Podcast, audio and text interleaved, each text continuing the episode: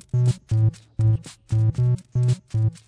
Bienvenidos a Pulsa Start, soy Alejandro Marquino y muchas gracias por estar ahí. Hoy vamos a empezar hablando de, Apple, de iPhone, sé que no es habitual en este programa y ya sabéis que no suelo hablar de tecnología mucho más allá de videojuegos y mucho menos cuando se presentan teléfonos móviles, pero es que ayer se presentó el iPhone 15 Pro Titanium, bueno, Titanium es el sobrenombre que, que le han puesto. Y me parecía muy interesante comentar que gracias al, nuevo chip que lleva, el A17 Pro, y con la alianza y con el, partnership que, ha firmado Apple con Ubisoft y con Capcom, el, nuevo iPhone 15 Pro es capaz de mover el Resident, Resident Evil 8 eh, Village, el Resident Evil 4 Remake, el Assassin's Creed Mirage e incluso se podrá jugar y se lanzará el Death Stranding y que también hicieron una pequeña demostración donde el, teléfono, el dispositivo,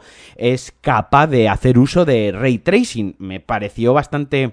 Me parece bastante asombroso, me parece bastante guapo, me parece un salto, o sea, me parece increíble que, un iPhone, que un dispositivo que te cabe en la mm, palma de la mano, te vaya a, mover el, el, Death Stranding, ¿no? O, que un juego como Assassin's Creed Mirage, que todavía no se ha lanzado, ya te estén diciendo que lo vas a poder jugar en tu iPhone 15 Pro. Ahora bien, ya sabéis que yo no soy amigo para nada de, jugar en, en, móviles. A mí me parece la peor experiencia posible jugar a Death Stranding en un teléfono móvil de 6,1 o 6,7 pulgadas. No sé ahora exactamente cuántas pulgadas tiene el Pro. Eh, creo que tiene 6,7 si no me equivoco.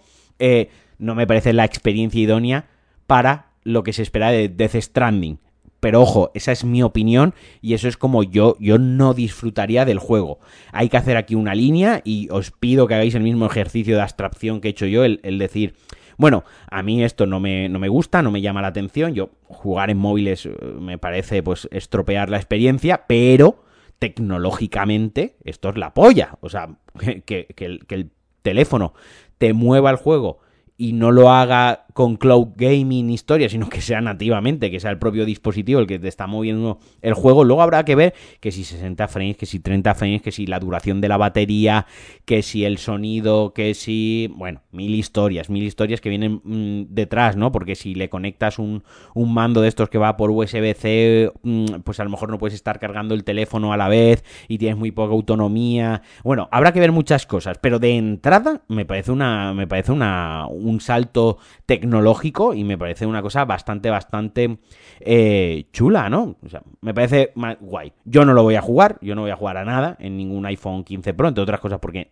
todavía estoy dudando si me lo voy a cambiar, me lo voy a cambiar o no. Y aún así, si no me cambio para el 15, me cambiaré al 16 o al 17, que ya podrá y esto estará mucho más asentado. Insisto, no soy de jugar en teléfonos móviles, me parece arruinar totalmente lo que puede ser una experiencia cinematográfica en según qué juegos. Hay otros, por ejemplo, un juego de carreritas y tal, así más sencillote, pues sí, lo puedes jugar en el móvil. Pero yo que sé, el Resident Evil 8 Village, que es en primera persona, muy cinematográfico, el 4 también, o ya nos estamos yendo a Death Stranding, que es un juego donde lo visual y lo audiovisual, que el sonido, la música, el cómo se te plantean ciertas estampas, ciertas imágenes, todo está muy medido, muy estudiado para impactar al jugador, pues a lo mejor en un teléfono móvil hay una pantallita pequeña, o pues bueno, en el sofá de tu casa a lo mejor vale, tira que te va, pero en el metro o en el autobús o en el avión, pues a lo mejor no es lo ideal. Aún así, insisto, por favor, quedaos con que a mí me parece que esto tecnológicamente mola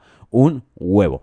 Y un insider que suele acertar bastante, que suele tener bastante puntería, ha hablado de la, y como digo, la bautizamos Switch 2, aunque no, probablemente no se llame así, ha comentado que la demo técnica de Zelda Breath of the Wild que se enseñó en la Gamescom, en la pasada Gamescom, hará aproximadamente unas tres semanas, eh, un mes en agosto, de la Switch 2, esta demo con el Zelda Breath of the Wild, el juego corría a 4K y a 60 FPS, con unos tiempos de carga muy similares o prácticamente iguales que los que estamos viendo en las consolas de actual generación. Es decir, que con unos tiempos de carga casi inexistentes de, un de mm, segundos. Que además la consola tenía soporte para DLSS 3.5, la tecnología de Nvidia que es magia negra, es brujería como optimiza on the fly los juegos, si quieres resolución, si quieres calidad, si quieres algo eh, equilibrado. Y bueno, yo me lo creo bastante, este rumor, eh, o bueno, estos comentarios del, del insider, y cada vez estoy un poquitín más emocionado con esta próxima Switch 2, con esta próxima eh, Nintendo. Eh, ojalá tenga ray tracing, ojalá tenga un disco duro de alta velocidad y, ojalá cuando la pongas en modo dock y juegues en televisión, pues tenga un rescalado decente y puedas jugar un Breath of the Wild. Ojalá, o sea, yo soy de los tontos que si le sacan un Breath of the Wild que vaya a, 4K, aunque sea dinámico, pero vaya a 60 frames, con tiempos de carga, con mayor distancia dibujado, con mayor densidad de, de elementos en pantalla, pues me lo voy a acabar comprando. Yo soy el tonto que va a pasar por caja no me, no me escondo. Y ya para acabar, porque ya vamos calentando motores, porque en un mesecito llega el Marvel's Spider-Man 2, han mostrado imágenes de lo que será la ciudad, de lo que será Nueva York, comparándolas con lo que era en el Spider-Man original de, bueno, el Spider-Man remaster, pero que bueno, que la base es el, el Spider-Man original. Eh, por ejemplo, pues han enseñado dos imágenes en, en Times Square, ¿no? En el mismo punto, con la cámara situada igual, y la densidad de NPCs, de vehículos, de la iluminación, la distancia dibujado, eh, todo en general, pues hay una gran diferencia, se ve muy refacherito el juego, pinta muy, muy bien. Y hace unos días, además, eh, se sabía que uno de los... Eh, edificios más emblemáticos de, Nueva York no iba a estar en el juego porque los nuevos dueños no habían llegado a un acuerdo eh, por los derechos de imagen con Insomniac, con Sony, con, el estudio de, de, desarrollo y que no estará. Pero bueno, pinta muy muy bien. La recreación de Nueva York en el primer Spider-Man era muy fiel y está muy muy chula. En escala, en dimensión, eh, era un placer pasear balanceándote con las telarañas.